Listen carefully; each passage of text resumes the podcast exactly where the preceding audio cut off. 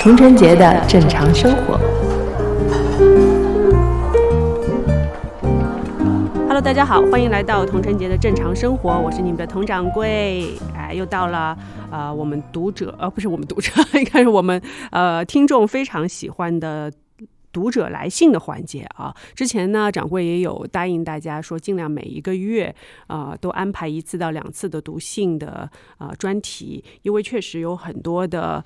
听众朋友们，然后网友朋友们有在啊掌柜的私信的平台，像微博啊，这次小红书也有，然后呃会给到掌柜一些他们非常呃隐秘的内心世界的这样的来信，然后呢也是向掌柜寻求一些的帮助和情绪上的抚慰，所以我觉得这个环节对于我们这个节目来说还是非常重要的。那呃为了让我们的读者来信的呃。方向有更多的、更丰富性的话，我这次是请到了，也是我的播客的主理人樊一如啊，来跟我一起读信。那他作为一个男生的视角啊，来给我们的，因为大部分都是女性的网友来信嘛。给到我们不同的性别对于啊整件事情的看法和多一个角度来给到大家一些呃怎么讲开阔一下视野吧，我觉得嗯，因为如果只是掌柜的看法和角度的话，可能相对会比较的单一。然后因为我们樊一茹呢也是非常厉害的主播，然后很能说，对他的哦，现在我在桌子上还可以看到啊，他的新锦护端会议已经订阅数已经在二零二一年突破了三万，那现在可能更多一点啊。然后像东亚观察局已经突破了九万，但是据我所知，对，东亚观察局也是我非常喜欢的一个节目。然后现在已经突破十万了，其实只是二零二一年的订阅量是突破九万，大家也可以去关注一下他的博客啊。然后我们欢迎樊一茹。哎，大家好，呃，谢谢那个掌柜啊。呃，其实刚才童仁杰。佟掌柜讲的比较客气啊，说什么带入什么男性视角啊什么，我自我定位我就是代表所有男生来谢罪的啊，真的，不要不要不要不要不要，男人没个好东西，对吧？啊哦，所有的毒性环节，我看来看去，我们提的问题好像都是围绕这个东西来的。不是，我们也要客观一点嘛，站在男性视角，比如说为什么会不是东西，这个也可以给大家解释一下。我们尽量客观，如果客观不了的时候呢，我反正就代替所有男男性来谢罪啊，我们错了。对对，嗯，那也是非常感谢你给我们提供这种情绪价。价值。然后还有一个就是上次因为读信环节，我当时也在场嘛，我觉得又读信又回答，然后又 Q 场，就是对于佟掌柜来说真的是就是手忙脚乱。我当时感觉就是他整个人有点手忙脚乱了。我说啊，那那索性每次读信的时候我来帮个腔，对吧？搭搭个茬，对吧？捧捧个哏，对吧？那种感觉，对吧？如果有任何问题嘛，就可以互相打个眼神，对吧？然后来来 Q 一下这种感觉。对，然后还是因为我们读信环节还是需要大家多多的跟我们有互动嘛。所以，呃，在下面的评论啊，大家也可以积极踊跃的来回答，呃，来评论，然后我们也会跟大家有一个对话。呃，如果呃喜欢樊一茹加入或者不喜欢他加入的，都可以告诉我们。哎，对，就是比如说我们还有别的工作人员嘛。哦，每次可以有不同的人帮你来那个一起来回答念信，对吧？是是，对，有不同的性别的，有不同性取向的，有不同年龄层次的，对吧？到时候都可以跟你来那个，哎，其实蛮有意思的。可以的，比如说，哎，比如说我刚我你这么一说，我突然想到了，就是我们是我们听友里边肯定有很多 LGBT 的朋友，嗯，我们就搞一个专场，哇塞，我们就搞一个专场，但是我们也不会在题目里面搞得非常刺激嘛，嗯，但是大家懂得都懂，对吧？比如说有一些可能在这方面有非常我因为。因为我相信掌柜肯定也知道，这些问题对于某些年轻的听友来说是天大的问题。嗯，对，会是这样。而且再加上你的工作环境，其实你身边有很多朋友是正在面临这些烦恼，或者已经从这些烦恼里面走出来的人，甚至还没有走出来的人，都说有很多的。对，我觉得可以搞一些专场嘛，对吧？嗯，我觉得现在主要是这个人群的话，它也越来越丰富，越来越。呃，主流了，其实有一些。然后我周围的朋友确实有很多很多这样的朋友，然后他们也活得非常的适宜，非常的舒适。然后确实就是，我觉得他们的一些价值观或许会给到你更多的力量，可以传达一下。因为你知道，在一些可能他经济没有独立的时候，嗯他整个世人生和世界没有完全打开的时候，嗯这些问题其实是非常困扰他的，甚至让他非常痛苦的一些问题。我知道有些人甚至是想不开的，嗯，对吧？所以说，我觉得倒是可以通过这个模式嘛，对吧？对。对吧？掌柜给大家稍微指指路，对吧？呃，我觉得我的朋友们他们确实有很多比我感觉还要更强大一些。然后他们会呃，首先他们的工作也非常的成功，嗯，然后在这方面也可以给大家一些建议那。还蛮好的因为。我有很多问题，就是关于学习啊，嗯关于呃工作怎么样入职场的问题，他们也可以给到大家很多的建议。然后，因为我觉得他们的情商也都是非常的哎，突然高间突然，我作为主理人找到做节目的方向了。其实观众来信可以做专场的，就下一场我们专门读学业方面的，嗯，然后我们找一个嘉宾是可能学业方面非常有经验的，嗯对吧？嗯下呃下一场可能是讲亲子方面的，我们找一位爸爸或者找一位那个嗯妈妈来，对吧？对对吧？就这种其实挺有意思，有的放矢的读信的。对，所以也欢迎大家就是呃各种方面的问题都向我们。呃，扔过来，扔过来扔过来，对然后我们都可以接得住啊，因为呃，我们的朋友圈里确实有各式各样的能人，对，可以帮大家来解答一下。嗯，然后掌柜也会给到，就是作为掌柜这边的呃价值观取向嗯给到大家。嗯但是我觉得总的来说啊、我们的呃网友们、听友们都希望就是说，呃，在掌柜这里得到一些情绪的安抚。对，啊、我觉得这个是没问题的。但是呃，掌柜觉得说，最终问题的答案还是要你自己去寻找。对对对对，然后呢，嗯、还是强大起来吧，还是这句话。嗯，然后我们具体问题再来具体的分析啊。然后今天的话啊、我们从这位听友开始吧，因为他的信也比较长，所以我们放在第一个，非常之长，非常长。我觉嗯得可能是真的，这个应该是个女孩子哦，她的呃最近可能面临到的一些问题相当的复合型，嗯，又是情感方面的，然后也有工作方面的一些。辅助，然后让他变得不太开心。然后这位网友呢，因为我们基本上都是呃匿匿名嗯所以我们给他取一个名字，就叫橘子吧。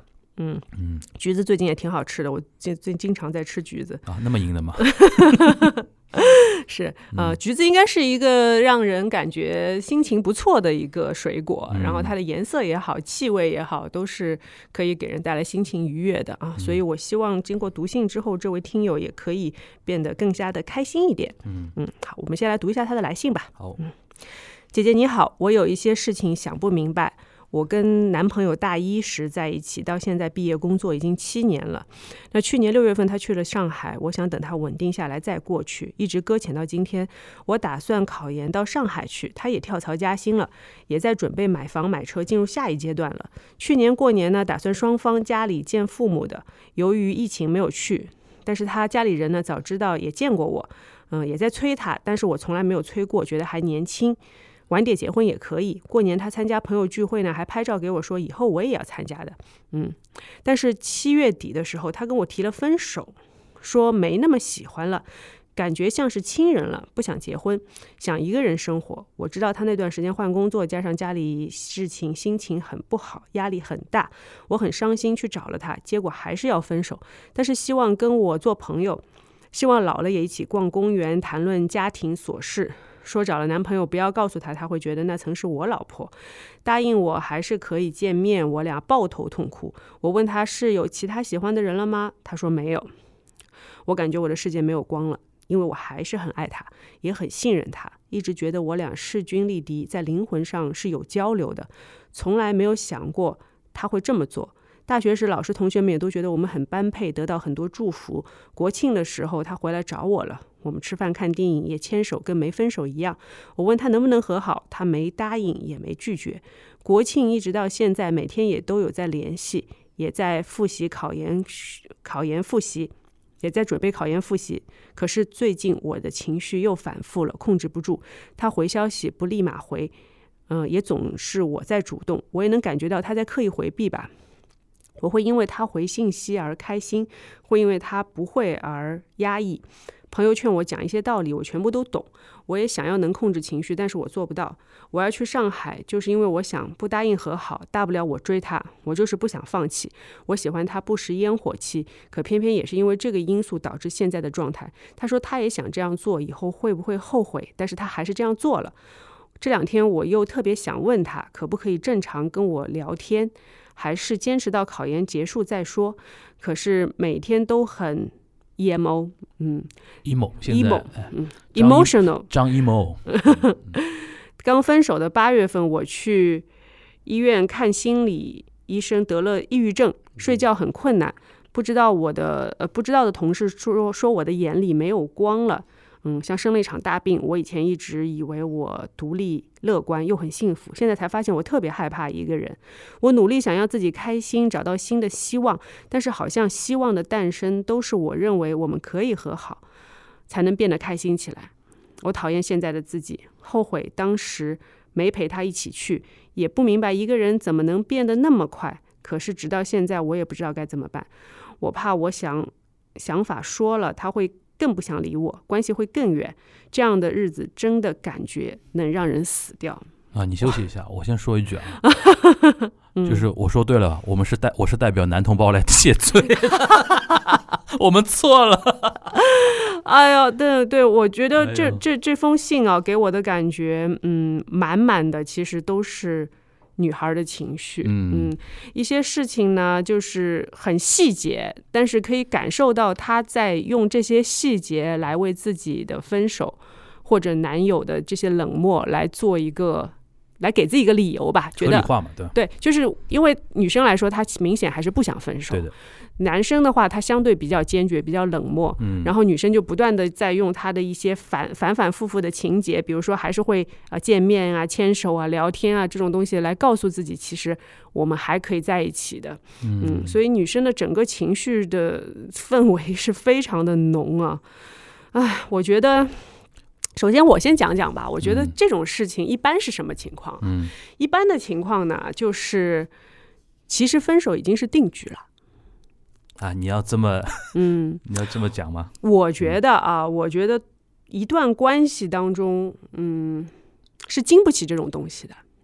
就说，呃，比如说像这种男生提分手啊，然后持续几个月的时间，然后还是坚持说我们要分手的这样的状态啊，我觉得在男生那边其实他已经想好了。然后女生的话呢，当然有各种舍不得，因为提分手的不是自己嘛。嗯那对于主动提分手的那一方，也就是男生来说，他因为是主动放弃的，嗯。他主动放弃的人，他会有一种心理是这样的，就是说，嗯，呃，就是我对不起这个人，因为是我提的分手，然后本来都已经要结婚了，然后我对你是有愧疚的，嗯。那我就不可能说我真的决绝到我完全不跟你联系，嗯所以它相对来说会有一个过渡期。我觉得现在就是可能就是大家都处在一个过渡期，但是渐渐渐渐的你会发现，从这封信就是慢慢写到后面，就男生其实已经非常冷漠了。他已经开始不及时的回消息了，嗯就是他已经慢慢的从这个愧疚的情绪当中走出来了。嗯他一开始觉得说我有义务回你，我要安抚你一下，但是到后面觉得说这个事儿已经是在我这儿已经定下来了，所以你再有情绪，那我也管不了那么多了。或许他也有他新的事情要忙，新的工作也好，甚至认识新的朋友，女生也可也有可能，我觉得是这样。所以我觉得橘子啊，对你的名字那么的阳光，我觉得嗯不要纠结了，真的不要再去纠结分不分手这件事情了。就你不能把自己老是放在一个，哎，我是分手了还是没分手？我要和好，就这种情绪里面，你是无法走出来的。但是你要给自己一个决断，一个一个决定，就说我们是注定要分手的。现在要经历的这段情绪，是我在要分手前所经历的一段情绪，是我对我们那么多年的一个感情的一个呃缓冲。然后在这个缓冲当中，呃，我要做的是，我把这段情绪走完，就算是我对这个关系的一个告别了。嗯，就不要再去想说有可能会复合。我听下来是不可能的。嗯，嗯，我不知道你怎么想，一如。我比较好奇，不是说一个点啊，然后嗯我觉得我们可以从不同角度来分析一下，嗯就是我比较好奇那个男生为什么说，呃，按照这个女生的投稿的内容啊，嗯这个男生说，呃，希望跟我做朋友，嗯希望老了也一起逛公园谈论家庭琐事，说我找了男朋友，不要告诉他，他会觉得那曾是我老婆，嗯，答应我还是可以见面，然后嘛还要去看电影，甚至还牵手。就是你，你觉得这个男生是什么情况？就是嗯，你是男生，你为什么要问我？不是，我待会儿我可以说说我的理解嘛，对 对吧？就是你你觉得你觉得，我觉得我们俩心目中其实应该都有一个答案，但是我觉得是是不是说出来太狠了一点啊？我的理解其实就是嗯。刚才说的嘛，就是那个男生，因为他提的分手，对。他觉得过意不去，嗯。就就像比如说我要跟人提分手的时候，嗯。我也会说啊，我们以后还是好朋友，嗯，就是不要在当下把那个矛盾激化到不行，我们就老死不相往来了，我们就分手。嗯，然后这个不管是其实虽然提分手的是他，嗯。但是他也经历了这七年嘛，所以他也有他的情感在里面。虽然就是他知道这段关系可能没有未来了，嗯。没有前途了，嗯。但是他当时做了这个决定之后，他心里肯定还是对这个情感是有一点留恋的，嗯。也觉得这个人也没有不好，嗯。因为这个女生明显还是很爱他的，然后也没有做什么让他不开心的事情，人家还在巴巴的等着他。那对于一个相对来说是我们说的严重点，有点故意加害的这种角色的人来说，他作为一个人，他还是有基本的人性在的。嗯所以这些东西，橘子啊，我觉得这些东西只是这个男生的一个最基本的人性在发挥作用，而并不是他对你所谓的爱在发挥作用。嗯因为起码在他这里，他认为他对你已经没有男女的情爱了，嗯或许说只有一些亲情，有一些朋友之间的感情，或者说再过一段时间，你对他来说就只是一个曾经认识的人而已。嗯，那你觉得他这种男生这种处理方式没问题吗？当然有问题、我我觉得我是不能，我是做不到这样的，你是做不到的啊就就是我是如果分手的话，我会相对比较明确一点。嗯，就是我觉得，因为就如果是我提分手啊，就就像你刚才说的，男生如果一旦想清楚的话，嗯，一般会比较决绝嘛，对，相对会比较决绝。但是男生有一点哦，他的后劲儿比女生足女生可能一开始。被比如分手或怎么样，他的反应会比较大。嗯但女生我我的感觉好像过了那一阵儿，就是只要你说的她想缓冲缓冲嗯过了也就好了。但男人很奇怪啊、就一开始显得很决绝，但是这个此情绵绵无绝期啊，你知道吧？就这个可能就男生男生和女生不一样的一个地方。不能说太具体，就是嗯我有一个朋友，就是他跟他的呃之前的爱人也是有长达几年的感情，嗯然后也有一些 commitment，有一些承诺，然后呃后来也是男生比较主动的提了分手，嗯。提了分手之后，当时就是女生也是各种的 emotional，嗯，然后就是觉得不可思议，为什么我们昨天还好好的，今天就要分开？就是我觉得女生最受不了的是这个，然后呃，然后找各种男生会找各种理由啊，说我们不合适再在一起啦嗯。之类的。但是呃，总体来说，我觉得是不可挽回的这样的一个状态。嗯。呃，然后女生也是经历了，比如差不多两三年的时间，才慢慢从这个情绪当中走出来，嗯。然后觉得说，哎，男生你那么决绝，那我们以后就是也不用做朋友，或者说我们也不用再去再对这段情感有什么过多的讨论嗯或者回顾之类。feeling 都不用有了，嗯但是后来发现，当她找到新的男友之后，嗯被前前任爱人看到之后，那个前任爱人是会崩溃的，就是无法想象，对就是崩溃到什么程度，就是嗯崩溃到会流泪的程度。真的啊，对的，而且是在很多朋友面前。我的妈呀！嗯，对，这是我的一个朋友的真实经历。啊，然后就说你，你无法想象当时要提分手的他是那么决绝，对对对对，就感觉你最好就不要再出现在他面前了，嗯我们赶紧把这个事情分清楚。嗯，结果会是这个样子。所以男人，哎我觉得那那那我很好奇，那你那个朋友当时看到他流泪的那个场景是怎么感觉的呢？其实没有看到，是别的嗯朋友听说转述给他的。从朋友那儿听说对，的，就是很亲密的朋友。嗯 OK，嗯，嗯，就同时跟他讲，嗯，不止一个啊，同时跟他讲有这样的事情发生，当时就觉得很爽啊。我觉得橘子你会等到这一天的，对啊对啊，对啊你知道吗？我一直、我一直说人生是一场马拉松，对对对你的情感经历也是一场马拉松。，你会经你会经过很多人，然后这个人虽然在你比如说年轻的时候给了你一段美好的回忆，嗯但是既然是他决定要结束了，嗯那首先作为女人是有尊严的呀，对，对吧？你的尊严你要维护住，你自己再怎么难受。再怎么抑郁也好，你都说你有已经有抑郁情绪了，嗯你就会你要告诉自己值得吗？嗯是不是就是有必要去有这样的情绪？是有的，但是这个情绪你要给自己设一个线，嗯，就是它是有一个时间线的，你嗯不能无休无止的纵容自己下去，哎对，对吧？而且这封信我看，因为呃，掌柜就是录节目的时间会有其他的内容插入，所以其实这封信已经是差不多是国庆之后的了。嗯，所以到现在为止也有三四个月的时间，所以我不知道橘子你恢复的怎么样啊？其实每个人，嗯，特别是女生，从一段情感，特别是长期的亲密关系当中。去恢复过来，它需要有一个阶段的。我相信这封信的产生是那个阶段，就是你可能觉得特别受不了的一个顶峰，在那个当下的对。但是我觉得当下的顶峰，也就意味着接下来都是下坡路了。就是你把最嗨的那个点过掉了之后，接下来就慢慢慢慢慢慢会好了。爱情神话那句话嘛，有什么走不好的，都是下坡路了。对，下坡路肯定走的都很顺嘛。对对对，对吧？然后你会发现，嗯，就是掌柜在这儿下一句预言啊。这个男生一定会做出有一些行为，嗯，会让你很爽的。我我同意，我高度同意，因为我觉得他的很多表现，这个男生很多表现就会显得他是那种放不下的人。其实真正，嗯，就是因为从男生角度来讲的话，首先我刚才问问你，就是说这个分手方法你觉得怎么样？我也觉得不 OK。嗯，我觉得这种分手方法有点。嗯，难看了，对吧？嗯，而且其实是很自私的一种表现。对对对对对，就一个是一个这个，第二个就是我看他前面的表述，我觉得异地还是很严重的一件事情。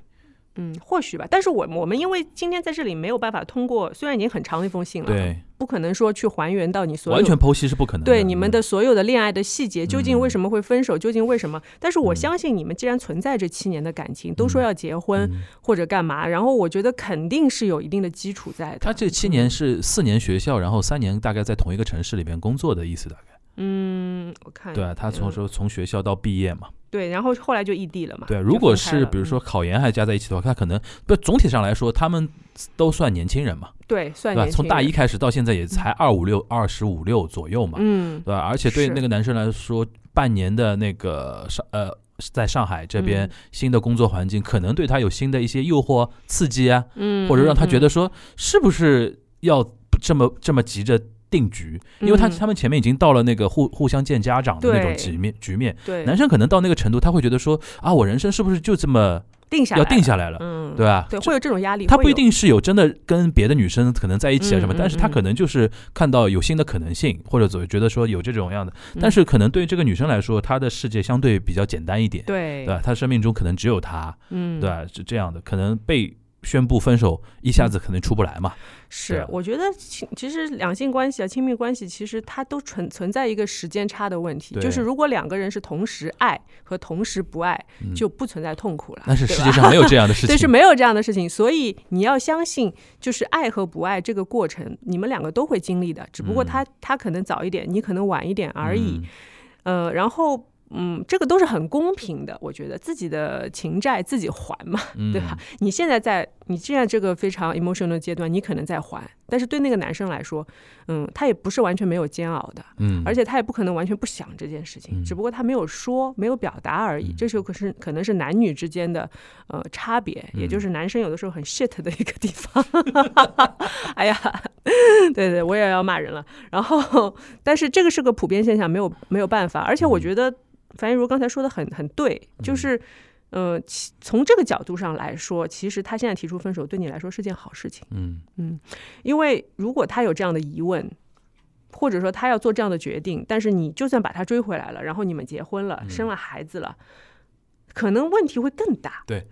是吧？他午夜梦回，觉得自己人生是不是有点后悔，对吧？这就是感觉有些事情他没有没经历过，对，没有经历过，没有做到极致，然后他最后做了这样一个选择，纯纯粹是因为，因为可能他觉得啊，他觉得说是一种负疚的心理呀，或者觉得啊糟糠之妻不能弃，嗯，那最后就是变成陈世美了呀，对，不就是这样一个结果嘛，对，对吧？因为我也有一些朋友，他有。他的就是碰到类似的经历，就是说结婚很早结婚，比如说大学一毕业，两个人是在大学谈恋爱，大学一毕业两个人结婚了，结婚之后飞快的生两个小孩儿，然后男生就开始面对社会上的一些变动啊，工作方面的、情感方情感方面的，然后就会出很多的事情。然后女生由于她等于说毕业之后，她就在家里带孩子、生孩子了之后。就变得也不太工作了，那你最起码要三五年才能出来工作吧？那在这段时间当中，你跟你们两个人的成长其实是脱节的，嗯就是不在一个节奏上的。对的那男生会觉得，哎，你就是个没用的家庭主妇。越看越像黄脸婆。嗯对，就是就是就真的变成很糟糠的那种糟糠之妻。所以其实不一定是好事。对，我觉得，我觉得橘子其实我们说了那么多，也是希望你就是能够。就是视角更大的去看看这个问题，把人生拉长一点对，对吧？就是情感不是不是说只在这几年，对你来说真的还是非常年轻的一个阶段，嗯。所以你有大把的机会去认识更优秀的男生。我觉得你敞开你的视角之后，你就会发现哦，这件事情只不过是一个阶段，没有那么严重。对是。嗯，然后也更没有必要去有那么多的抑郁和嗯 emotional 的嗯嗯。嗯这种这种情绪对，可以有，但是跟自己说马上过去了，嗯，马上就会过去了。因为它里边的名字叫橘子嘛，嗯。我想到那个已经去世的李敖大师，嗯。有一次我我很我小时候很喜欢看李敖的节目嘛，嗯。有一次他就讲到情商的那个话题的时候，嗯。他就说。你没有了橘子，就马上去找香去找香蕉啊；没有了香蕉，就找苹苹果啊。果，嗯，其实你想，这话很深的，就是嗯你不用去纠结在前面那一段嘛，开启自己嗯新的生活，真的是会比较好一点。我觉得首先就是下一个判断，对这个判断就是已经结束了。有没有可能？没有可能的话，就马上已经结束了，嗯，而且我一向是不太认可说情感里面有裂痕，然后还能复合这种事情。我、我是我是，你可以说我是完美主义者，然后覆水难收吧。对也是现实主义者，对对对，对，就是因为你们将来总有一天要回头去面对这个裂缝的，你怎么样去把它弥补掉，或者说怎么嗯样去越过这个障碍，这都是一个嗯很难的课题。我觉得以你们现在的年纪和经历，嗯，还无法做到这一点。这道题太难了，对，这道题太难首了。先跳过。是，我觉得就无缘了吧。就说到最，嗯嗯嗯嗯你们缘分尽了，嗯，就跟自己说尽了，然后我度过这段 emotional 的时间，然后重新出发，然后后面的事后面再说吧，嗯，对？吧？反正很多事嗯活久见嘛。我们很期待让让你前男友不爽的那一天早点到来的。嗯，对对，这当然也不是说 battle 或者什么，但是有的时候是要给自己打一些气的，嗯要矫枉过正一下。然后呢，还有一点啊，要给橘子一个建议，就是说科学的来讲，如果真的是已经有患上抑郁症的话，还是要去看医生。看医生，然后通过，因为现在药物其实已经非常的成熟了，嗯然后如果不是特别严重的话，呃，定期的服药应该很快就可以走出来。然后嗯最主要还是靠自己的力量吧。然后我嗯觉得平常多做做运动，因为运动可以带给你很多的多巴胺啊、内啡肽啊，可以让你的情绪变得更加的稳定一点。你说到这个是，哦，我捉捕捉到那个他的投稿里边的有一个点啊，嗯，你觉得他是不是因为自己这段恋情之前被太多人祝福了，嗯，他觉得有一点就是情感上的一些包袱，面子过不去，就是好像比如说朋友啊、老师啊、嗯。身边的家长，甚至他父母啊，都他会觉得说，如果他这样就结束了之后，是不是未来很难面对这些人的眼光？嗯，那我觉得你不能面对，你还是要面对的呀，对的。对吧？就是你的人生都会是在这群人的眼光注视下去进行的，那你难保证你的人生都是完美的嘛？没有一点嗯挫折嘛？嗯，对吧？而且这些人，我相信他注视你，他们就是对你有爱的人，嗯对你有爱的人。嗯，他们可能开始听到这个消息会有点唏嘘啊，或者嗯可惜啊，或者各种劝你，但是最终的最终，他们还是你的爱人，他嗯你的亲人，他们会站在你的角度来为你思考的。嗯他们肯定想你也尽快的开心起来，对不对？当然，如果我们我也不排斥不排除说有些朋友可能他会有吃瓜的心理啊，或者看笑话，对，，那这种人就不要做朋友了。嗯我觉得有的时候你经历一个情感上或者人生上的一个巨大的挫折的时候，是可以帮你过滤掉一些朋友的，嗯，这也是一件非常有意思的事情。你这个是有亲身经历的吧？应该，当然是有的，当然是有的，他会帮你过滤掉一些朋友的，然后你可以分清楚谁是你的真朋友，谁是你的假朋友。嗯所以有的时候啊，橘子，我要劝你说，就是现在的呃经历未尝不是一种机遇，是你的成长的机遇也好，嗯是你的整个社交圈的重新洗牌的机遇也好，嗯也是你将来就是慢慢的树立自己一个真正的情爱观的一个机会。嗯所以你从这个方面来去看它的话，其实是一个是一个很正向的经历。嗯，我觉得你用这种心态去拥抱它的话，应该很快就可以走出来的。嗯那我觉得我们这一题应该聊的还蛮全面了吧？嗯，差不多，因为确确实这个情绪有点感染到我了。行，那下下一题你稍微冷静一下，我来嗯念吧，好？好的，嗯下一题那个那个提问者啊，应该也是要隐去姓名的吧？嗯嗯，对吧？嗯然后呃，我就叫他呃，就叫他那个怎么怎么说呢？美味，好吧，嗯美味可以吧？美味啊，啊好吧嗯好，然后呃，您好，佟掌柜，我想请问一下，我之前有学过模特儿，也喜欢模特这个职业，后来考了表演专业，成了一位表演老师。嗯，但我现在又重想又想重回 T 台，不是为了职业，而是想用这样的爱好充盈自己的生活。嗯但我就一米七三，不过我的比例很好，嗯见到的人都说看起来像一米七五。嗯但现在我二十八岁了，过生日后没几天，似乎重新开始思考了生活状态，想要去争取和迎接新的生活方式。很喜欢你的状态，嗯来请教你，如果我想去做，我能有什么样的渠道去找到秀投送简历吗？这个相对比较专业的一些问题了啊。嗯，对，因为呃，我觉得首先有这样的想法啊，而且你现在如果状态保持的很好的话，我觉得呃，我还是很鼓励你去做自己想要做的事情。嗯呃，但是我呃想说一说，就是现在就是 T 台的一个呃年龄规律，以及就是嗯、呃怎么样，就像你说的，就是呃怎么样可以走到秀的这样的一个渠道吧，呃。一般模特的年龄大家都知道，呃，一般从十六岁到二十四岁是黄金期，然后你要想成名的年纪，基本上就是在你出道的一两年就可以看得出来了。因为这个这个行业的话，它也是非常的残酷，然后非常的现实的。嗯，然后如果你的条件是符合大部分的时尚媒体以及呃一些品牌的要求的话，他们会很快就发现你。嗯，然后我不知道你现在的诉求具体是什么，就比如说你想做模特做到什么程度啊？这个我们可以再讨论。呃，但是我觉得，嗯。如果你现在已经是一位表演老师的话呢，其实呃，我可以默认为你已经有一个比较稳定的职业了。但是做模特呢，你如果想作为兼职或者一种呃兴趣爱好的话，我觉得是完全没有问题的。呃，然后我觉得你的身高。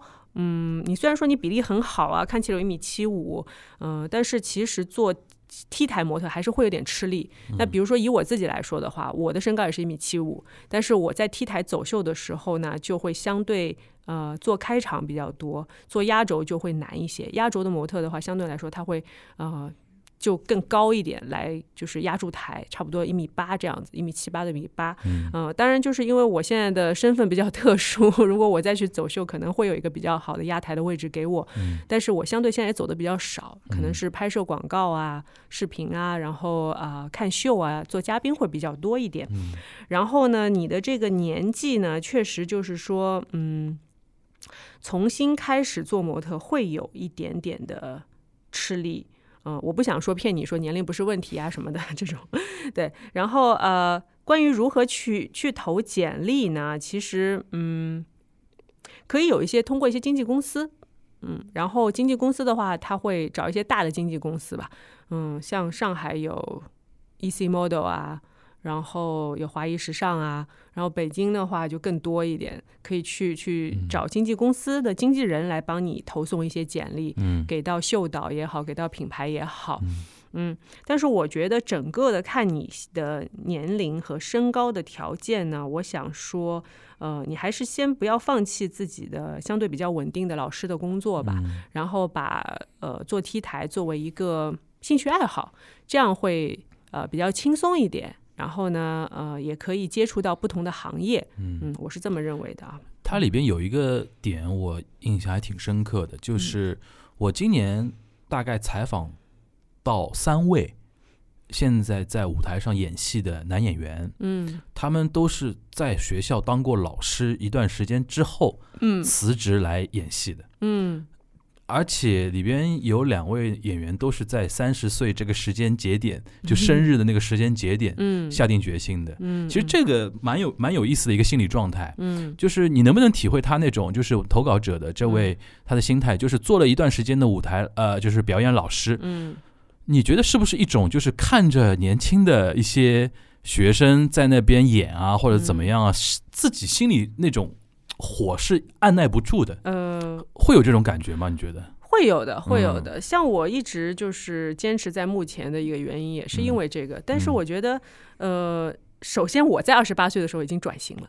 啊，就是我在二十八岁的时候已经呃开始转型做主持人啊，也开始演戏了。嗯嗯，所以我觉得就是这个就是模特的性质跟你刚才说的演戏的性质还不太一样。嗯如果这位听友是说我想去演戏，我觉嗯得我觉得是完全没有问题的。二十八岁你再转型做做演员的话，而且你本身就是老师嘛，你有很好的理论基础，你也见过很多，所以呃，我觉得这个是比较顺的一个通路。嗯那像做回模特，其实是有一种逆规律的一个操作啊，嗯嗯嗯嗯除非你天赋异禀。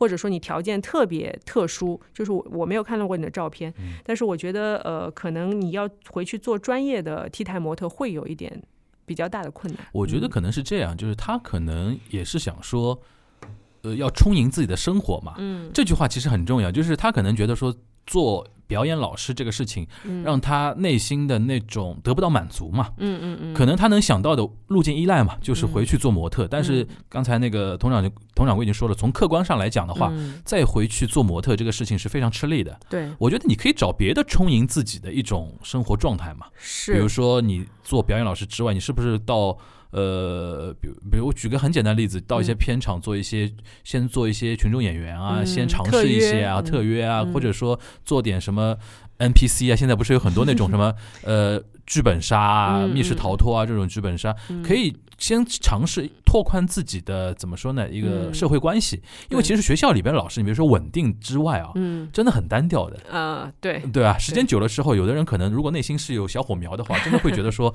快荒芜了嘛。嗯，我觉得可以多方尝试吧，对对我们不要对对对把所有的点都 focus 在模特这个上面。对对对，我想说就这个。如果你就是想要上台上舞台的话，那其实舞台不管多大多小，你都可以去尝试嘛。嗯然后呃，做模特的话，其实也有很多呃，比如说你不走台也可以，你可以去做拍照的模特，啊，对，对吧？淘宝啊，很多淘品牌，对对吧？然后你还可以去拍一些视频啊，对，对吧？然后做做抖音啊，对，直哪怕做直播，是可以指导别人嘛，因为你以前学过模特这方面，我觉得不用局限在呃一定要走大秀啊什么的，确实确实这这个门槛会比较的窄，嗯。然后呃能够走上去的模特本身也不多，嗯对，所以我觉得这位美味啊，嗯美味的女子，呃，就不见不还是这句话，不局限于模特吧。我觉得你可以去做表演都可以。其实做表演，我觉得呃，以我的经经历啊，要比做模特更有意思。对，然后呃，职业的时间也会更长对。嗯，然后如果你不介意从小角色做起的话，我觉得嗯、呃还是可以帮你找到一些在舞台上的这种充盈的感觉的。嗯嗯好，那我们这个差不多。下一题吧。下一题我来说吧。好，嗯啊、这位匿名的听友啊，他说称呼他小爱称呼，他小爱。嗯好的，小爱。哎呀，今天名字都是又爱又美。嗯 掌柜你好，在再见爱人认识你，又通过小宇宙的播客听你聊了很多，很受启发，因此很不好意思给你来信了。我的问题是，一个人在感情上自私的人，可以改变自己吗？嗯，我刚刚和前任分手感觉我要谢罪了。分手的原因是我一直在感情中做出伤害对方的事情。哦，我一方面觉得自己太自私，不配获得对方的爱；另一方面，在这段感情中又时常觉得不被看见，做伤害对方的事，大多数是希望从别处获得理解。其实我明明希望的是伴侣懂我，几次沟通之后觉得谈不拢就放弃了。很多真实的内心想法、观点张不开嘴跟对方聊，只能去别处寻找，最终伤害伴侣。我不知道如何去改变自己的自私或者真实的自我面对。但是这样太糟糕了，想听听掌柜的看法啊。这个不需要你谢罪。嗯，嗯，那你先说说吧。哎呀，我不知道我脑子里想的这个事情是不是真实情况啊？他嗯说的那个是我理解的那个事情吗？嗯，是你理解的是什么？就是很多内心想法没法跟对方沟通，然后然后只能去别处寻找，最终伤害伴侣，嗯，是我理解的那种事情吗？应该是。应该是啊。嗯，，就有点像小孩子想要获得父母的关注，然后他会去做一些破坏性的事情，就是明知道你讨厌什么，你恨什么，我就嗯。这么干，对吧？嗯。嗯这种挺挺挺可怕的。其实，嗯其实他很容易进入一个怪圈。对，就其实我们看了以前很多琼瑶剧都是这样的而且，像昼颜啊什么，不是都这样的吗？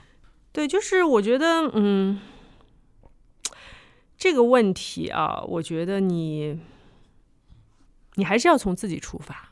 首先我看你已经分手了嘛，分手就是呃，我觉得你想在这里获得的也不是说要去跟前任复合的方法，而是说你担心自己呃，因为这种他可能怕自己以后就陷入那种循环，是是，就是就是会变成一个面目可憎的女子吧。嗯我觉得这么理解啊，因为其实对于我自己来说，我也发现很多女生在感情中，就是她不在感情中的时候很好，嗯，很阳光，什么事儿都哦说得通。我懂你意思，我懂你意思。然后一进入感情之后呢，他马上陷入另外一种模式了，对，就感觉就是自你看再看到他，你发现他的面相都变了。对对对，他整个人就是很纠结，然后非常的呃，就是感觉仇恨全世界。嗯我我有一个朋友，他也是这样的，就是嗯他一谈恋爱，是不是还不是我发现的？因为我们嗯关系很好，天天见面，可能嗯发现不了。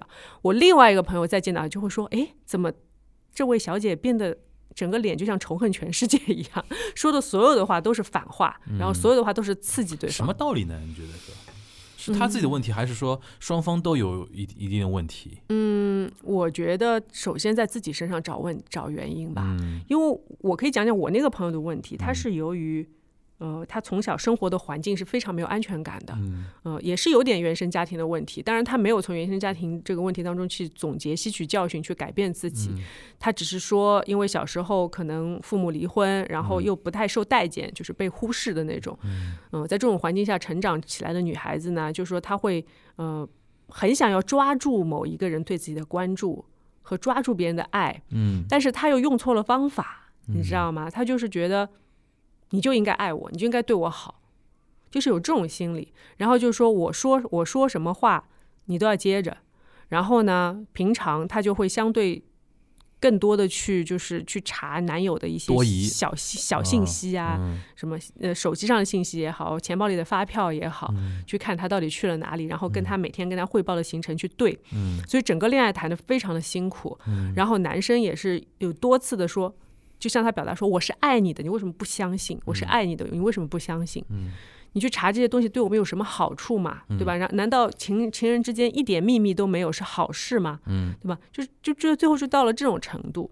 然后我觉得小爱啊，嗯，你真的要让自己安静一下，安首先安静下来，然后好好的想一想。就我觉得你写这封信给我，你其实已经在自省了，你在剖析自己的一些问题了。但可能就他就停不下来，他甚至在那个过程中，他都觉得自己有问题，好像你有碰到这种女生吗？嗯，我还没碰到过，我还没碰到过，可能可能这种女生，可能我跟她接触一段时间，我就先保持一定距离了吧。嗯，对，因为我觉得其实呃，从小爱的这封信来看啊，具体你是怎么伤害对方，我们其实没有办法知道，对，所以呢，没办法给出更具体的建议。嗯但是我觉得，你学会好的沟通的方法，这是一个走遍天下都不怕的一个通用的方法。嗯就说呃，其实我在节目当中也有。嗯，就是表达一些我自己的沟通的方法嘛。嗯其实我再总结一下，无非就是首先你要把自己的情绪先放下来，嗯嗯，然后先因为亲密关系当中不要过多的去谈面子或者谈谁对谁错，我们一定要在当下决出来这个事情。我们可以事后去慢慢的去把呃事情剖析出来说，呃，到底谁在哪部分出了一些问题，哪句话说的不是那么的好，然后导致。呃，整个的情况变得有点失控，这个都可以在事后讨论的。但是当下最重要的是，你要把你的情绪放下来。嗯，任何人都不是天生就注定要给你爱的，嗯，就注定要来爱你的。嗯你也不要去尝试去去测试人性，人性测测试人性，通常都是会让你失望，以及让嗯对方失望的一越个事情。测越失望。对，就是不要去测试人性，就是美好的，嗯就是要你去呵护它的。你永远用呵护的方法去对待你的另一半，那另一半也会相对来呵护你的。嗯，对，因为人性都是人心都是肉长的，对，你不可能说伸手不打笑脸人。嗯我最近在看一个视频，也是，就是那个场景，不知道大家有没有见过，就是两个人吵架，嗯。规定只能说对方的好话，嗯，然后就说你那么漂亮，你真的太漂亮了，你真的讨厌死了就是用吵架的语气说好话，说好话，嗯。但是你会发现最后两个人就笑了，你吵不下去，对的，这就是一个正常的沟通的规律，嗯。就是你你的情绪很稳定，然后你很温柔的说着一些话的时候，其实对方是没有办法对你生气的。嗯，而且对方的情绪放下来之后，你也会发现沟通变得更加的理性、合理，以及没有没有不会再产生任何的伤害了。嗯，我觉得这是最基础的一个沟通的方法啊。当然，具体的事情要具体分析，对方是不是真的伤害到你了，还是怎么样，这个是要你自己来分析的。但是我觉得，首先我们不能去伤害别人。嗯，还有一点，我觉得他应该还是应该尽量的认知到一点，就是进入到一定一个亲密关系里边，嗯，我们最终的目的是要让自己开心。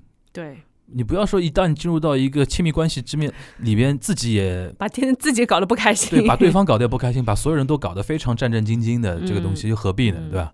对而且我觉得你刚才提到一个安全感，我觉得很重要。我感我总体感觉他好像是没有什么在一安全感。在一段关关系里边，好像是缺乏安全感的。你的意思就可能是一种先先天的，或者说原生家庭的可能性，可能有有这种可有能。一部分吧但是我觉得这个不用去过度的分析，对对对，因为不管是你的原生家庭也好，你的经历也好，你都可以做你主观的选择。对的我要做什么样的这？个我们已经说了很多次了嘛，就是原生家庭不是一个你没法抹去的一个因素，对吧？对这个就是你，你可以从今天开始，你可以从这一刻开始来决定你接下来要做什么样的人。对，以前的一切就是过去了，嗯不管是你做的还是别人做的，你都可以把它抹掉的，嗯你都可以随时重新开始。嗯我觉得这不是问题，问题是你要不要做这个改变，这是你给自己下的一个决心。嗯，呃，如果从男生角度来讲的话，他这种类型呢，我是没碰到过，但是呢，也是听说过有这样的、有这样的女生在。但我我很好奇，我在因为我在想，男生如果是同样的心理状态的人，他会表现出怎怎么样？也是那种对嗯对方束缚非常强的那种类型吗？应该是吧？应该是吧？啊，就是会一天到晚跟在旁边那种，嗯这种我也见过然后。哦，前两天不是那个小敏家不是有一个角色也是被骂了吗？是那个小杰的老公对对对对对对，嗯这这种就很像那种嘛，就不能跟别的异性有任何的那种亲密的那种互动，嗯不然他就像疯了一样那种感觉嘛，但是这种很可怕的是，嗯因为如果男生有这样的表现，他会有暴力倾向的。不是他一开始会被误解为你太爱我，太爱我。了，对对对，女人有的时候会被这个给给给给搞了糊涂了，对吧？对，但是这嗯个始终有一个中位线的嘛，你不能过这个中位线，你不能能过这个度，不能到暴力，或者不能到侵犯个人的一个隐私的一个领域。对。如果我寸步难行，像被你关在笼子里，嗯那肯定是有问题的嘛。嗯然后这种面对这种情况啊，我觉得女生也是她可以做一个自我的判断的。嗯，如果我我觉得我跟你在一起，我连自己正常的生活都不能进行的时候，那尽尽早结束它。就肯定是有问题的。就是嗯你们可以尝试去改变这个情况，如果改变不了，那其实双方也会蛮痛苦的。对对对对嗯对，好吧，那小爱希望能够能够帮助到你啊。还是我觉得一个人的性格，嗯，从根本来说是很难改变的。嗯但是呃，我们可以在不停的在各种关系当中，然后起承转合当中来找到一些规律，嗯，然后去找到正确的方向，去慢慢的做一些调整。我觉得，呃，人生的成长就是这样嘛。如果人生就是就是停在某一刻不成长了，其实就会变得非常的无趣了。嗯嗯，好，好，呃，那我们最后一个问题，好吧？好的，呃，我来念啊，嗯，也是一个匿名，用小 A 来称呼啊。嗯佟掌柜你好，我和男朋友在九月末的时候吵架分手了，原因是这样的，我的前男友突然找到我说他欠了钱还不起，嗯是跟我在一起时花在我身上的，我当时又急又怕，就把这件事情和男和我男朋友说了。哦，跟他说的是他的前男前男友啊，嗯就当跟现他是当时又急又怕我，觉得你也要要道歉。就把这件事和他当时的现男友说了。对，现男友比较成熟，给了我几个提了我几个建议，嗯但我当时情绪波动很大，说了一些过激的言言论，嗯让他误以为我心里还有前男友，嗯觉得我为了前男友的事情伤害了我们之间的感情。这件事过后，我冷静下来，细致的思考，才发现是我做错的事情。嗯当时说的话确实伤害到了他，我去向他道歉，嗯跟他说我当。我跟他说我的真实想法，然后想用我的方式解决问题。他说他也还喜欢我，但觉得目前只有时间才能解决问题。嗯这个时间也许是半个月，也也许是几年。他说现在我们的关系就是伴侣关系中的冷战修复期，嗯友情之上，恋人未满。嗯我参考了身边的人的意见，大多都是说，大大大多都跟我说。呃，他这样做就是吊着我，是不喜欢我的，嗯呃，但我觉得是我做错了事情，我嗯不能要求他能马上愿意和我恢复之前的状态。嗯，想问一下姐姐怎么看待这件事情，或者愿意给我一些建议也是好的啊。这个事情，我觉得，这个有点有点嗯奇怪啊，这个事情啊。我觉得就是。这个事儿吧，就是你前男友真的有点不是那个什么东西，哦，我们我们错了。对。但是我不得不说，你的现男友啊，如果就从这个表述来说，我觉得他真的还是比较理性和成熟的。嗯，嗯当然，呃，我觉得所谓的旁人的意见啊，哎，我先捋一下，我现在有点乱啊。嗯嗯，好，这个现男友其实也是现在跟他分手了呀，就是说冷战九九月末嘛，冷九月末嘛，对吧？冷战期，就是说，就是她现在跟这个现男友其实也也是属于一个吵架分手状态，然后这个个事情的契机是她的在前面那个男友问她来呃说说钱的这个事儿，嗯，对吧？然后她可能在跟现男友来说这个事情的嗯时候，有点语言上可能学呃说的比较过火怎么样，嗯然后伤害到了现男友，然后现男友等于是说让他恢复到了所谓叫冷战冷战期啊、修复期啊，嗯是这么一个意思啊。因为它嗯里面出现两个男生就有点乱，你知道吧？啊、前男友、现男友嘛，嗯对吧？就是我这样看起来前，现男友还是相对比较成熟的。嗯然后呢，可能你的这些过激的言论，我当然不知道你说了什么啊，嗯但是呃，大概的意思就是说，你让现男友觉得你心里还有前男友，嗯就是无非就是说，呃，当初他确实给我花钱啦，或者什么之类的吧，我猜的啊。嗯然后当初他也对我挺好的，可能就是类似这种。那我觉得作为一个男生的话，嗯我来理解你现男友。等一下你可以看看说说你作为男生的看法。就是我觉得作为现男友的话，其实呃会有点介意的，肯定会介意生气是应该的吧？肯定是会嗯介意的，因为男生是尤其介意说。呃，你跟前男友有没有在情感上的纠葛这件事情，我觉得是尤其在意的。然后，嗯，而且这个就是说，又牵牵涉到钱的事情，其实对他来说，他虽然可以给你建议，但是对他来说，他其实也是不太明了解你们到底发生什么事的这样的一个状态，所以对他来说可能会对你的信任感和安全感会失去一部分。然后我猜想你们应该时间也不是很长吧，就是嗯。就你跟现男友的交往的时间有可能不是很长，就是大家本来就处于一个互相还在了解的阶段，然后发生了这样的事情的话，呃，我觉得你当时的处理可能是有一些草率了，嗯嗯，因为前男友的事情呢，其实还是属于你过去的一个情感嘛，嗯是你个人应该独立去解决的一个事情。你的意思就不应该跟现男友说这个事儿，不应该说。当然你，你那时候慌乱啊，你那时候呃需要帮助，但是我觉得首先可以去找朋友嘛，可以去找嗯朋友，因为你肯定有朋友，比较好的朋友，相对会比较了解你和你前男友状况的朋友去去。寻求一些帮助，然后你也可以有一些自己的判断，说这个钱的事情到底是怎么回事，嗯，然后我不知道前男友是不是用了什么方法威胁你啊？当然，如果他已经达到了威胁你的状态的话，我觉得你甚至于都可以动用一些比较官方的手段去去跟他交涉了，嗯，然后嗯、呃跟现男友讲，确实是一个 bug 对我来说，嗯，嗯，但是已经说了也没办法，说了也就说了吧。说了也就说了。然后呢，我觉得，嗯，当然你的朋友们会说，哎呀，他现在说什么冷战修复期就是吊着你啊，就是不喜欢我的啊什么。当然你可以这么想，嗯，但是我觉得旁人还是旁人的意见嘛。嗯那你既然写这封信给我，那说明你其实心里还是暗暗的觉得现男友还是喜欢你的，就是还是。还是或者说你主观意愿来说，你还是想跟他继续走下去的。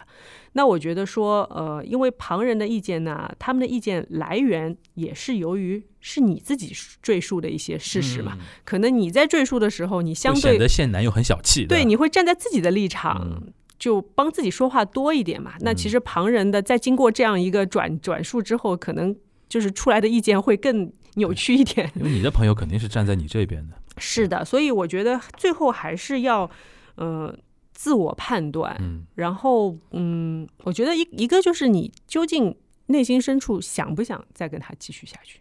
这个是你主观的一个意愿，然后呢，客观的条件来说，就是他的状态是不是还想跟你继续下去？嗯嗯，我觉得，嗯，如果就你说的这些情况啊，我觉得现男友未必不是想跟你继续下去的。嗯，他可能想要冷静一下或者干嘛。嗯当然，就是在你来说，你也可以接受或者不接受。你觉得我不接受你这种冷战的状态，要么你就跟跟我说清楚，我们还是要继续的，然后我们慢慢修复。嗯也不要说，哎，我们就处处于这样一个分手的状态，然后以后再说，那这种话就就没什么意思了，对吧？嗯，我觉得是这样的啊。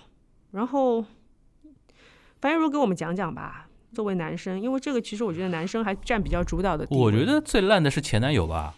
那肯定对啊，这个事儿，就钱这个事儿，你是发生什么呢？你是就等于是说，呃，钱你花钱了，钱欠到，就你是让让这个女生再还给你的意思吗？嗯对吧？如果是这个想法嘛，就一第一层烂，对吧？嗯第二层，如果不是这个想法，只是说为了说这个事儿的话，嗯，我更想不通为什么要去说这个事儿，嗯花了就花了呗，对吧？对，这是一个，所以说我觉得最烂的肯定是她前男友，这个是没问题的。我觉得嗯女生的问题就是你刚才说的嘛，就这个事情你应该划一个边界，嗯就是有些是可以跟你现男友去说这个事儿的，嗯因为如果我我现在站在她现男友的角度立场，我自己女朋友突然跟我说，嗯呃，她前男友问她来聊钱的事儿，我会心里咯噔一下，你你现在跟我说这个事情是什么目的呢？对，你想干嘛呢？是，那想让我借钱给你吗？还是什么意思？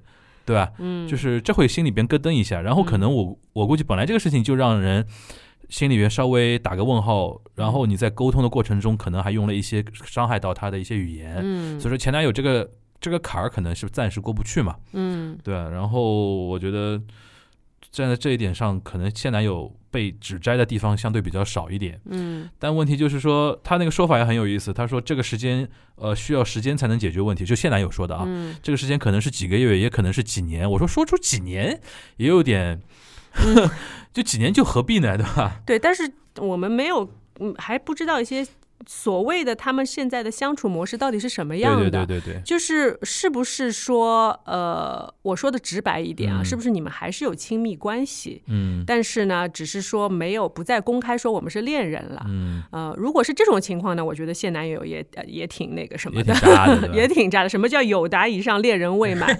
什么鬼？你们个话是我们小时候说的，是，而且就是嗯，不存在恋人未满这个事情，因为你们本来就是恋人。对对对对，那这个顺序就错了，你们是从恋人变成友谊的，嗯所以就是你们之间的亲密关系还在什么程度，这个是一个很当然是有点隐私啊，嗯但是也是可以决定你现在要做一个什么样的决定的一个东西。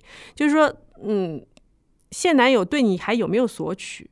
对这段关系还有没有索取？还是说大家真的真的很干净的在冷战？嗯很干净的不联系。那我觉得，呃，这个其实如果是这种情况的话，嗯呃，那我觉得你还是跟还是根据自己的心情或者嗯自己的情感来出发，就是说，如果这段真的冷到你觉得没有必要了，我也没有这种对他有什么情感了，嗯那就算了。你也不必说，我真的等你几个月，我真的等你几年，也不要给给自己设这种，就是不要跟着他的时间限制来走，嗯你要根据自己的情感来走。对。你觉得有一天我不需要他了，我觉得我不需要这个情感了，那你也不要去想是究竟是不是因为你的错也好，你的前男友也好造成这样的后果，就是这个后果已经注定了。嗯。我们还是先去接受这个后果，然后呢，因为我觉得你现在写信也是在反思嘛，所以就是前男友的事情处理好，然后一桩归一桩，清清楚楚的把每段关系都处理好，嗯不管是分手还是在一起，你把这个顺序给他理清楚，你就知道该怎么做了。嗯嗯，你觉得冷战修复期这个说法本身是合理吗？冷战就是冷战，修复期就是修复期。什么叫冷战修复期？对，我问你，对吧？就是你说我们现在冷战，好的，冷战意味着什么？我们的关系还存在。嗯对不对？我们关系存在，我们只是冷战。那冷战到一定时间，你可以去问他的。你说现在冷战，你觉得结束了吗？你没有结束，那就分手，对吧？你结束了，那我们再来谈怎么继续。嗯那修复期是什么？修复期是说，伤害已经造成的，对，已经造成了，我们把这个伤害修复好。但是这其实也是一种关系还在续存的一个代一个表现，对吧？我们只是要把它修复。那修复期就不存在冷战嘛？冷战怎么修复了？我问你，修复肯定是积极的沟通才能修复嘛，对吧？我们摊开来谈这件事情，或者我们处理这件事情，这叫修复。嗯所以我觉得这个冷战修复期，我实在也是搞不清楚。这个呢，，我觉得还是因为我们两个人对于感情这一关这一个嗯呃怎么说呢？关系里边啊，还嗯相对于自己能相对掌握主动权的一一个人，嗯所以说，但我现在隐隐觉得他那个现男友啊，嗯有一点借势要 PUA 他的一种嗯，方向，就是，说，你看你现在犯了个错了吧？嗯你我我看给你表现我看你表现，对吧？这个表现可能几个月里边你 get 到 get 到的，然后改的比较好，或者怎么怎么样。嗯的确，我觉得他朋友说什么吊着他，其实不不喜欢他，可能换种方模式哦，就是这个男生可能要 要借由这个事情来改变一下两个人的相处的一个模式，嗯。让你永远背着一种啊我曾经伤害伤害过他的那种感觉。那这也挺糟糕的，对，这这个只是我一个非常那个负面的一个解读啦，对吧？但是我觉得，我觉得你应该小 A 应该学一学那刚才掌柜说的那一点，就是自己给自己设定一个 deadline，嗯。就是啊，你现在需要冷战一段时间、嗯。O k 那嗯。那我们比如说就一个月嗯。或几个月。嗯。然后过段时间，就是说我该跟你聊天，该怎么样嗯。怎么样，你你来你来跟我说什么，我也回复你，嗯。很正常的嗯。呃交交往。然后到了一定时间，我们再确认现在嗯你到底想你到底想怎么样。嗯，我觉得这样会比较好，不然你老是一种等待皇上降下圣旨的那种心情，对，吧？就是第二个靴子什么时候掉下来，对 对对就这种感觉，这就是很糟糕的对的，，这我也碰到过的。嗯，我也碰到过的，就是说有些女生就觉得一直不舒服嘛，嗯，她一直不舒服，一直要跟我沟通，沟通来沟通去，我后来 get 到了，就是想让我觉得让我承认是我有问题嘛。嗯后来我说，哎，我说我我想一想，这个事情本身好像我没没有那么大的问题嘛。嗯，那后来我就说，那索性我觉得我不觉得我有问题，嗯那我觉得你你觉得不 OK 的话，那我们嗯就结束。啊，这么我这么一说嘛，他又不爽，他就觉得说你怎么那么不不上心，不把讲对对对，所以这这个东西就看你的性格是处于那种想把控局面的，还是说嗯真的有？但有些人性格真的会比较喜欢控制，喜欢控制，或者有的人就喜欢。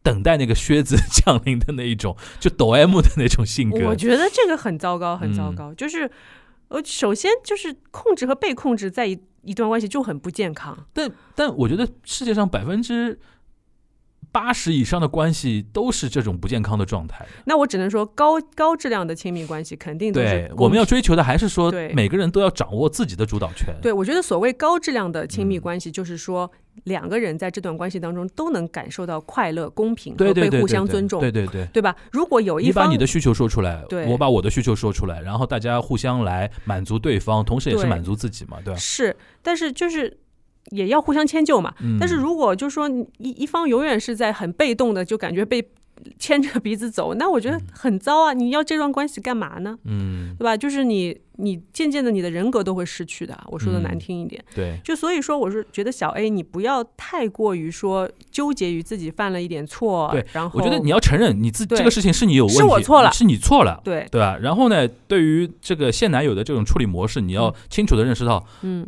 他这么不应该这么处理。对这个模式处理的问题在你身上，不在我身上。我要跟你沟通，对，你你不要。然后甚至于我，就像我前面说的一个非常底线的问题，就是在这段冷战修复期，所谓的冷战修复期当中，他对你还有没有别的亲密的要求？嗯，这个你要自己判断的，啊我没有办法在这里讲。你意思，对，，就是如果他纯粹的属于这种很高高在上的索取者的地位的话，嗯我觉得就不必了建。议不要。对这个人的人品也不咋地，我只能这么说。那我结合你的前男友啊，我觉得小 A 你可能选男人的眼光有点问题。对，哎但是呃呃，我们是绝对拒绝这种被操控型的这种他恋情的。哎，你这么一说，嗯我我觉得有道理。嗯，她前男友，你想还会想到这个事情，再调过头来跟他说这个事情，说明小 A 的性格里边真的是有一些容易被人家操控的一些部分哦。对，所以我觉得你要反客为主，你要矫枉过正了。你就是说我给你。首先，冷战修复期我们不可能有任何的亲密关系。第二，这段关、嗯这段时间当中，你可以不跟我联系，我也不可以，呃我也可以不跟你联系，我们嗯不用交流实时的心理状态。嗯但是一个月之后，你给我一个答案，嗯，你告诉我你修复的怎么样了。对，你想想想清楚了没？对吧你要是修没修复好，那对不起，我这儿已经冷冷了，那就不要再继续聊下去对了。对对对，那我们以后做朋友也好，干嘛也好，嗯大可以把漂亮话都说出去的。对然后是前男友的事情，我很抱歉造成了这样的结果。那是我处理不当，是是我处理不当嗯但是呢，就是你也没有选择原谅我，所以我们俩扯平了。强大强大，对吧？就是我觉得这个要有一个自己的判断。首先，你错在哪里？你怎么错？你已经有改错的态度了，但是对方不认可，那是对方的问题，不是你的问题。对对对，对吧？所以呃，没必要用这种错误反复的来惩罚自己。嗯，然后看清楚自己未来的路就可以了。嗯嗯嗯，我觉得哎，最后一个问题其实蛮有意思的，这个问题，嗯，挺有意思的，挺有意思。因为细节我们也不完全知道，我们只能靠一些猜测啊。行，嗯。好的，那我们今天的呃读者来信也差不多了吧？今天读了四封信，然后呃下一期的话继续为大家读信啊。我觉得樊玉茹你在蛮好的，然后随时 Q 你的，对我们像一个打乒乓的感觉，男女混合双打。对，行，那我们今天先读到这儿。好的，今天先到这里，童贞节的正常生活，拜拜，拜拜。